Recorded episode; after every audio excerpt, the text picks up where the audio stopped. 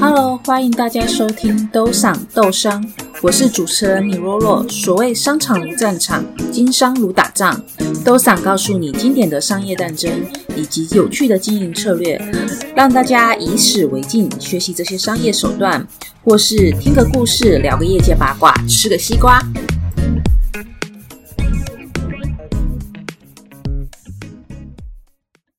大侠爱吃汉堡包。纯正牛肉吃得饱，香港市民添口福，吃过就是乖宝宝。如果你没有听过这个顺口溜，或是不知道这个典故的话呢，就代表你还年轻。知道的人，那你应该也会知道“不拉不拉不拉”跟三花聚顶的典故。不过港剧不是今天的重点，我们今天要讲的商战故事就是汉堡包的竞争，也就是麦当劳跟汉汉堡王的故事。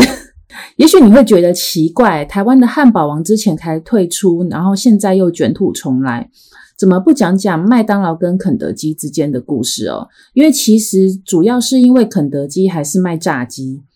麦当劳虽然现在不务正业，什么都想卖，但是麦当劳一开始还是以汉堡为主的速食店，所以我们就先来比较同样以汉堡闻名的汉堡王，来比较他们两个之间的商业竞争策略。另外，虽然汉堡王在台湾的市占不高，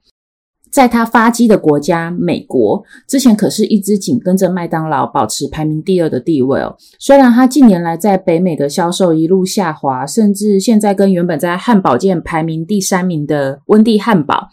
一度被反超，那这个我们先不计，因为以商业的竞争模式来说呢，就代表汉堡王它曾经发动攻击，爬到第二名的位置。虽然他坐二望一很久，然后没有一个很有效的攻击策略，爬不上去。另外又防御失守，导致把自己的市场拱手让人。那你会不会想到某些品牌的即视感呢？这个以后在其他的商业故事我们可以再聊。不过汉堡王这个品牌曾经崛起又下滑，就代表他一定有做过对的策略，但是也一定是因为有做过一系列，注意哦，是一系列的错误决策。才导致它大幅的流失市场，因为你只是因为一个的错误决定，就导致市占整个崩盘的几率其实是不大的。所以汉堡王到底是做过哪些对的决策，又做过哪些不对的决策呢？就让我们先从美国的速食业开始讲起。从 Tier Four 打 AI 跟 Statista 网站来看的话呢，全球的速食业 Market Size 大概是六千五百亿美元。在二零一九年的时候呢，有做过一个调查，素食业者的品牌权益第一名就是大名鼎鼎的麦当劳，接下来的排名依序是星巴克、肯德基、Subway、达美乐、必胜客，接下来可是汉堡王。所以汉堡王目前在素食业者的品牌权益大概是在第七名的位置，那距离麦当劳是有一段距离的。那如果我们以销售额来看的话呢，在二零二零年呢，麦当劳仍然还是全球市占的第一。而汉堡王跟汉堡界的第三名温蒂汉堡的年营收呢，其实是蛮接近的。我们来看几个数据。第一个是麦当劳在二零一九年的营收呢，其实是超过了两百一十亿美元。全球拥有超过三万六千家分店，在美国呢就拥有一万三千八百个销售点。而汉堡王呢，在二零一九年的年营收大概是十七点八亿美元，在美国有七千三百个销售据点，而全球是超过一万四千个。那可以看到，麦当劳在全球的餐厅数量大概是汉堡王的两倍，可是它的年营收却是汉堡王的十倍以上。所以，OK，看起来麦当劳爆炸强。那它是怎么发迹的呢？如果你对企业内部斗争这样的兴议题是有兴趣的话呢，我建议你可以找一部电影来看看。这个电影的名称叫《The Founder》，台湾的翻译是《速食游戏》。如果英文直翻的话呢，就是《创始者》。这部电影可想而知，就是在讨论麦当劳这个品牌的创始人到底是谁，是蛮发人省思的一部片。如果你由不同的角度去看这个故事，你就会有不同的想法跟反思。其中一个呢，是数十页的概念创新，另外一个呢是商业模式的创新。而电影里面的销售，呃，跟商业的竞争拍摄手法其实是非常血淋淋的。如果你是一个道德魔人的话呢，甚至可能会让你感到不快，或是对麦当劳这个品牌有负面形象。不过在商言商，以商业价值发展最大化来看这部电影的话呢，你就会比较看得下去，而且你会比较理解为什么麦当劳会因此得到快速成长的发展机会。那为了不爆雷，我这边就不特别琢磨电影的部分，我们主要还是来聊聊麦当劳这个品牌崛起之路。那它是怎么做的呢？第一个就是它锁定了目标市场跟产品。其实，在一九四零到一九五零年代时，美国市场是有很多家庭经营的小餐厅或是咖啡厅。当然，每家店可能会有个别的明星商品，但是基本上是什么都卖的。你可以找到火腿跟鸡蛋，也可以找到三明治跟汉堡，你更可以找到咖啡、冰淇淋还有汽水。那麦当劳一开始也是什么都卖的。但是后来发现，这种无所不包的方式呢，虽然可以让客人想吃什么就吃什么，但是把整个竞争的战线拉得很长。你会因为要销售所有可能的产的产品，要去备所有的食材。那为了避免浪费呢，你也要在客户点餐以后才能进行呃烹饪。如此一来，就会让客户要等到二十到三十分钟才拿到他所需要的餐点。因此，在观察所有的销售商品以后呢，麦当劳就发现，其实它最热卖的产品就是汉堡。因此，他们也决定采取跟其他家庭餐厅不一样的策略，就是只主卖汉堡跟其他一些简单的商品。他们从原本的二十五种品项呢，缩减到只有汉堡、起司汉堡、三种软性饮料、牛奶、咖啡、洋芋片。后来，洋芋片改成了薯条，还有派，九种选项。因为销售的产品大大的减少了，所以麦当劳就可以做准备食材跟出餐的标准化流程。另外，麦当劳也大胆采用了免洗餐具这种能快速清理现场跟保持干净的想法，并且它快速的扩张加盟。为了让加盟店能够维持品质呢，当时麦当劳还有汉堡大学，每个加盟主都需要去受训，结业以后才能营业。在对比当时一般餐厅的出餐缓慢啊，还有现场清洁不及的状况之下，麦当劳就一炮而红，真正打响了速食业者的名声，也就是很快速出餐的这个名声。那一道黄金拱门就迅速掠夺了市场第一的地位。麦当劳的口号是 "I'm loving it"，后来也就风行全球。当年亚洲区黄言王力宏还是代言人，他也帮他唱过广告歌曲，在华人区是广为流传的。不过呢，后来有非常多的素食业者就取经麦当劳的标准化模式以后呢，就开始进入市场，像是汉堡王跟肯德基，他们也得到麦当劳很大的启发。所以在一九七零年代就进入了素食业者的竞争白热战。麦当劳当时采取的策略呢，就跟草创时期主要的思想不太一样了。他也开始想要扩张品项来增加销售的动能，其实有点讽刺。他一开始因为觉得战线太长，想要缩减品项，但后来又为了想要增加他的销售动能，开始扩张他的品项哦。不过麦当劳在一开始推出麦克炸鸡、麦克猪排都失败了，他在后来推出麦脆鸡以后取得了巨大的成功。接下来麦当劳又把主意打到早餐跟宵夜上。因为在更早以前，一般人去麦当劳通常是去吃中餐跟晚餐哦。那麦当劳的管理阶层就一直在思考，要如何让客户在其他的时段都愿意去麦当劳消费。所以后来他们就推出了满福堡。当初在内部试吃的时候，其实管理阶层对于这种仿造三明治但是口感差的天差地远的商品，他们其实是。有所怀疑的，他们觉得有可能成功吗？不过试吃以后，他们觉得这个口感其实不错，是有机会红的，所以他们就在早餐的期间新增了满福宝系列，果然一炮而红。后来其他的素食业者也跟进，在早餐时段提供了不一样的餐点来吸引消费者，而在下午茶跟宵夜的时段呢，麦当劳又推出了 McCafe。他推出麦咖啡的逻辑其实跟八十五度 C 是类似的，不过当时八度八十五度 C 是没有在国外营业的。麦咖啡是在一九九三年开始创办的，那他当时主要锁定的竞争对手就是星巴克。因为他认为他推出一个更便宜、容量更划算，而且口感没有差太多的咖啡，会有机会能够夺得一部分的市场份额。因为星巴克卖的是体验感嘛，但是总是有人是没事想要去消磨时间，或是只是想要喝个便宜的咖啡，所以推出麦咖啡就是为了服务这样子的消费者。在这样的策略前提之下，麦当劳就先在澳洲的墨尔本试点开卖，结果发现反应非常好，有麦咖啡的门市收入会比没有的高十五 percent。后来 McCafé 还成为澳洲跟纽西兰最大的咖啡品牌，那这个概念也就引进了其他国家的麦当劳。听起来是不是觉得原来麦当劳无时无刻都在想怎么让消费者上门去消费呢？不过你不得不佩服它的扩张策略，它是转得非常快而且非常灵活的，而且它提出来的生意模式，往往后来就会被其他的素食业者抄袭跟仿效，所以麦当劳的确有它的一套。在这个情况之下，就可想而知，汉堡王是追麦当劳追得非常非常辛苦的。不过汉堡王也不是没有打出过好牌的。接下来就我们聊聊这个部分。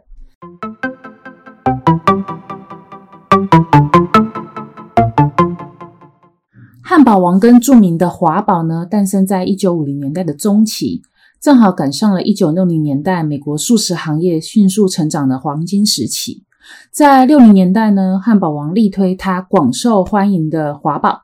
当时主打的广告词是“汉堡越大，汉堡越好”，以及“请用双手拿”。其实看得出来，他是在影射麦当劳的汉堡太小。不过当时麦当劳一个汉堡是卖十五美分，而汉堡王的大汉堡要三十七美分，消费者还是有所选择的。这个概念呢，在市场上让想要大口吃汉堡的消费者买单了。所以，汉堡王在一九六零年代在美国就迅速的壮大，连锁店数的数量就急速增多。当时，汉堡王其实是有能力来争夺素食业者的领导地位的。然而，在这个时候，at this moment，他感觉要爆了，因为他的快速扩张反而导致了资金的短缺。汉堡王曾经想要上市筹钱来继续的扩张，无奈上市计划失败了。在没有办法从股市取得资金后，汉堡王就只能接受了 Pillsbury，就是皮尔斯百利公司的合并建议。Pillsbury 提合并计划时呢，其实是有保证他会为汉堡王提供资金，让他继续的扩张。但是在合并后呢，大家知道，就是你知道有有些恐怖情人嘛，就是在你。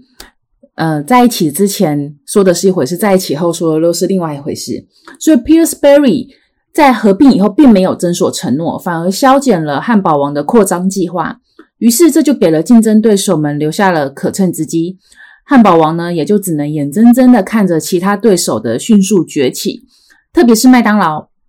发展的速度是异常的迅猛，向汉堡王奋起直追。到了一九七零年代的早期，麦当劳的店数已经远远的超过了汉堡王了，成为显而易见的市场领导者。汉堡王就只能被迫屈居于第二名。那这个市场格局一旦确立以后，就非常难改变。如果领导品牌没有重大的失误呢，就会一直持续的维持领导地位。原因在于，企业一旦在客户心中确立了领导地位的形象，它就很容易的成为某个商品的代言词。也就是你听到某个商品时，你第一个联想到的品牌，通常就是这个商品的龙头品牌。比如说提到手机，你第一个想到的就是 Apple 的 iPhone；聊到电脑作业系统，你第一个联想到的是 Microsoft 的 Windows。在美国，客户想到汉堡，第一个想到的就是麦当劳。所以麦当劳从一九七零年代以后呢，到现在都一直保持着市场领导的地位。不过呢，错失领导定位的汉堡王。后来也尝试向麦当劳发起了进攻战。在一九七三年的时候，汉堡王终于找到了麦当劳的弱点，他去抨击麦当劳是一个高度自动化但缺乏灵活性的汉堡机器。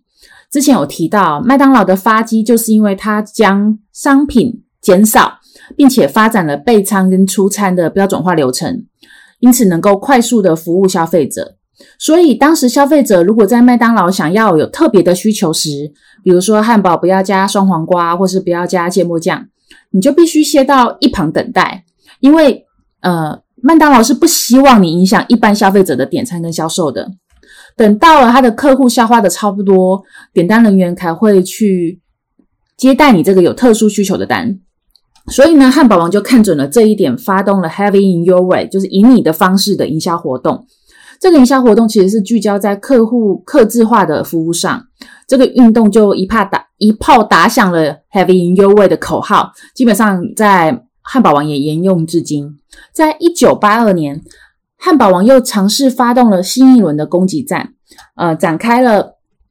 火烤而非油炸，还有汉堡大战的运动。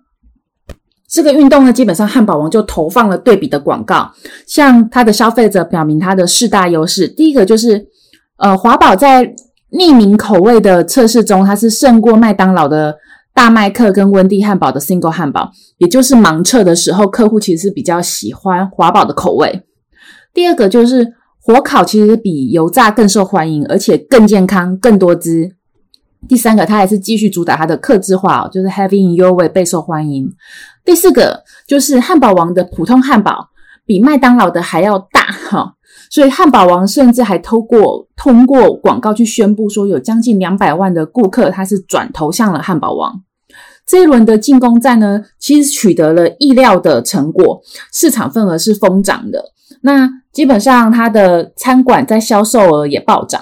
甚至引得麦当劳跟温蒂汉堡去诉诸于法律，有宣称汉堡王的广告投放其实是误导消费者的认知，并且要求汉堡王去取消这个广告。可是呢，法律诉讼呢，使得观念保守的 Pillsbury 就是跟他合并这个公司呢，觉得这个汉堡王太不守规矩了。呃，基本上很多公司都会这样，就是如果受到了法律的诉讼呢，他们都会觉得这很麻烦。于是呢，汉堡王只好停止对麦当劳的攻击战。汉堡王开始所呃寻找所谓的大伞计划，他决定同时进入汉堡、早餐跟鸡肉三个市场，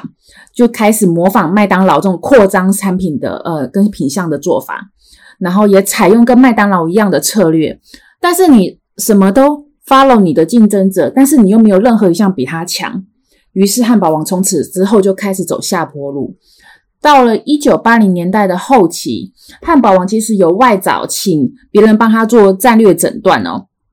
那其实第三方其实是有帮汉堡王找到了新的定位，他建议他恢复供给的战略，因为随着美国人的生活节奏不断的加速，服务速度其实是成了素食业者的关键，口味相对来说不是那么的重要，所以汉堡王的 Have in your way 也就不再是那么重要的一个战略哦。不过，麦当劳在客户心智中还有另外一个强势的认知，就是儿童乐园。大概三十五岁到四十岁左右的人应该还有印象，麦当劳刚刚在台湾开店跟上市的时候，每一家麦当劳的店中都附有儿童游乐园的设施，就是最好的证明。那既然麦当劳锁定的是儿童，所以呢，汉堡王就应该定位在成人上。确切的说呢，就是汉堡王应该把他的客户群瞄准大孩子以上的人群，所以第三方是建议汉堡王从汉堡的产品上发动攻击，充分利用火烤的优势。概括起来呢，他认为新的战略就是长大了以后你应该去吃汉堡王的火烤汉堡。不过呢，这另一方面就代表着说，汉堡王必须要做出战略的取舍，放弃儿童市场，去掉店中的儿童游乐设施。实际上呢，这个战略并非指他真正的放弃了儿童市场，因为小孩子通常不希望被看成一个长不大的小孩，他们更希望去成人的地方假装自己是个小大人。所以呢，说不定这反而更能吸引到儿童的青睐。可惜汉堡王的高层跟管理人员就是想不通这个道理。而且下不了决心，他不愿意舍弃儿童的市场导，呃，他想说这个东西可能导致他的份额反而会下滑，所以他就拒绝了这个第三方的建议。从那以后呢，汉堡王就有很长的时间没有找到新的定位，也没有办法发动竞争的攻击，只是不断推出一些毫无意义的口号。那没有定位的结果呢？结论就是没有办法进入消费者的心内。导致企业的投入无法产出最大的成果。那汉堡王的管理阶层一直没有意识到这一点，他认为说这个问题就出在高阶的领导身上，所以他陷入了频繁更换 CEO 的混乱状态。他在二十年当中换了十一任的 CEO，并且汉堡王的品牌也多次的易主。到了二零一一年的时候呢，汉堡王就正式被温蒂汉堡给超越了，变成了市场上第三名的汉堡品牌。OK，听起来是不是觉得汉堡王好像已经没救了？其实汉堡王也非常的可怜，这块招牌呢，多年来一直被许多企业作为敛财的工具。这间品牌的曾经拥有者呢，除了 Pillsbury 以外呢，还有大都会公司 Grand Mat，还有 Diageo 那在二零零二年到二零一零年之间呢，有陆续好几间私募股权的公司，它其实也想要插手汉堡王，来从中分一杯羹，因为他们希望能从汉堡王上市的时候呢，去做从中的套现。那现在几经易手呢，最后汉堡王是落到了三居资本公司，也就是 Three G Capital，是他目前的东家。多年来历经内忧外患的汉堡王，其实近年来有起死回生的感觉哦。他又慢慢的再度返回汉堡界的第二把交椅，也就是他的年营业额呢，其实已经慢慢的又超越了温蒂汉堡。那其中最大的功臣呢，就属于他们的少年执行长跟他们新的核心团队，他们都是空降的部队。在二零一零年的时候呢，市场上有传出。业绩衰退的汉堡王，他正在寻找买家。当时就有一名华尔街的金童施瓦兹，他就牵线了三居资本公司。那三居资本公司就斥资约四十亿美元，利用杠杆来收购这家全美第二大连锁餐饮馆，呃，餐饮素食的的餐厅。而施瓦兹呢，则顺势接任了副的财务长，然后开始整顿这个一本烂账的部门。而执行长呢，就是由当时四十岁左右的缺席接任。所以可以看得出，汉堡王的新核心经营团队的年龄都非常的年轻，而且他们都没有餐饮业的经验，但是他们却打了一场非常漂亮的翻身战，甚至近年来的成长率跟利润都比麦当劳还要好。好，那他们到底做了什么事呢？第一个就是新的核心团队，他们其实不懂餐饮，但他们懂金融。他们懂怎么管理加盟的体系，而且做到利润最大化，所以他们当机立断，就立刻抛弃了以往老老实实做汉堡只卖东西，然后因为买东卖东西嘛，所以他们就希望全面掌控各家的销售状况的理念。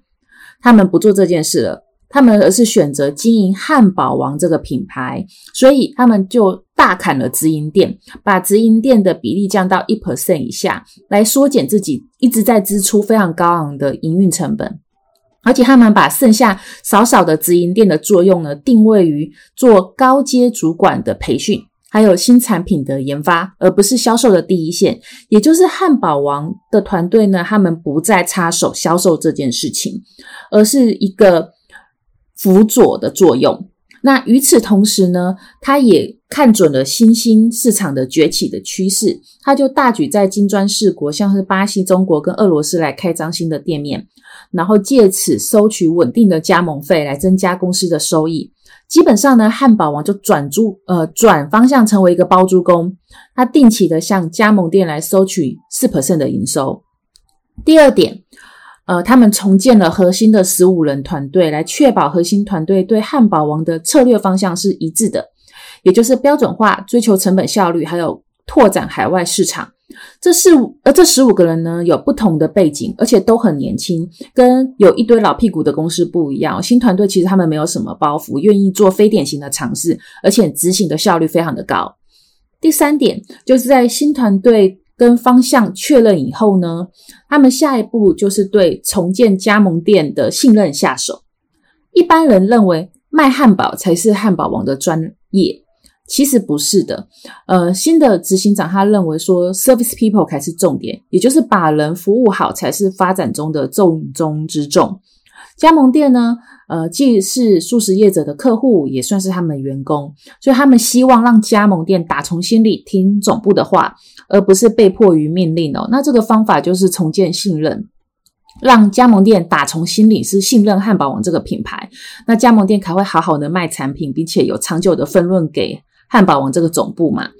因此呢，呃，汉堡王的新团队呢，他们采用具体的行动来去打动这些加盟的店主哦，呃，其中就包括了提供加盟店主店面的装修跟融资贷款，而且他们提供澳元去共同开发加盟店所在地的商圈，也就是我除了降低你开店的成本，我还帮你想办法去扩大你的营业额，有钱大家一起合作赚，呃，赚钱不只是加盟店的责任，汉堡王的团队也会帮忙，所以这个信任就慢慢的重建了起来。最后，汉堡王的呃，最后也把他的行销呃行动给定掉了。新团队跟之前不敢直接下决定的管理阶层不一样，他们就把客户锁定在以往最支持汉堡王产品的对象，也就是十八岁到三十五岁的男性。这个年龄的男性客群，他们就喜欢吃大分量的汉堡，有一定的经济基础，爱上网。也因此，汉堡王的行销广告就着重于网络，而不是电视，因为其实男生不太追剧的嘛。而且他们也会放送一些恶搞的、让人会心一笑的，或者是夹带俚语跟脏话内容的广告在 YouTube 上。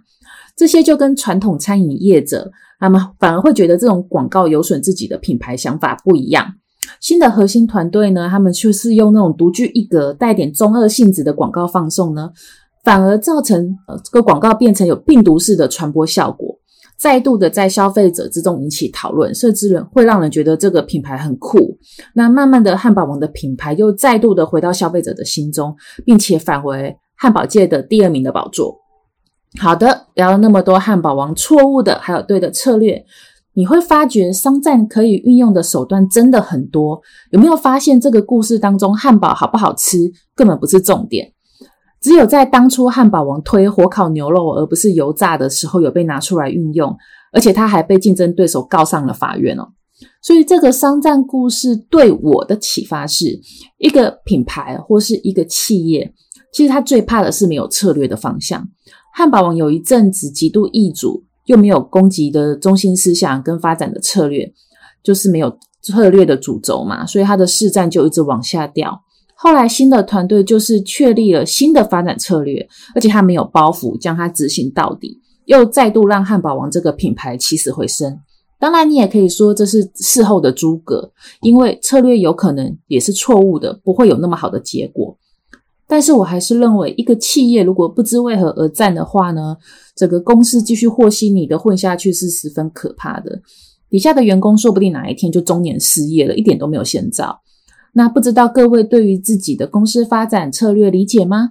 希望大家都知道自己在公司扮演的角色是什么，然后为了什么策略目的而奋斗。建议各位可以思考一下喽。好啦，今天的故事就到此结束，拜拜。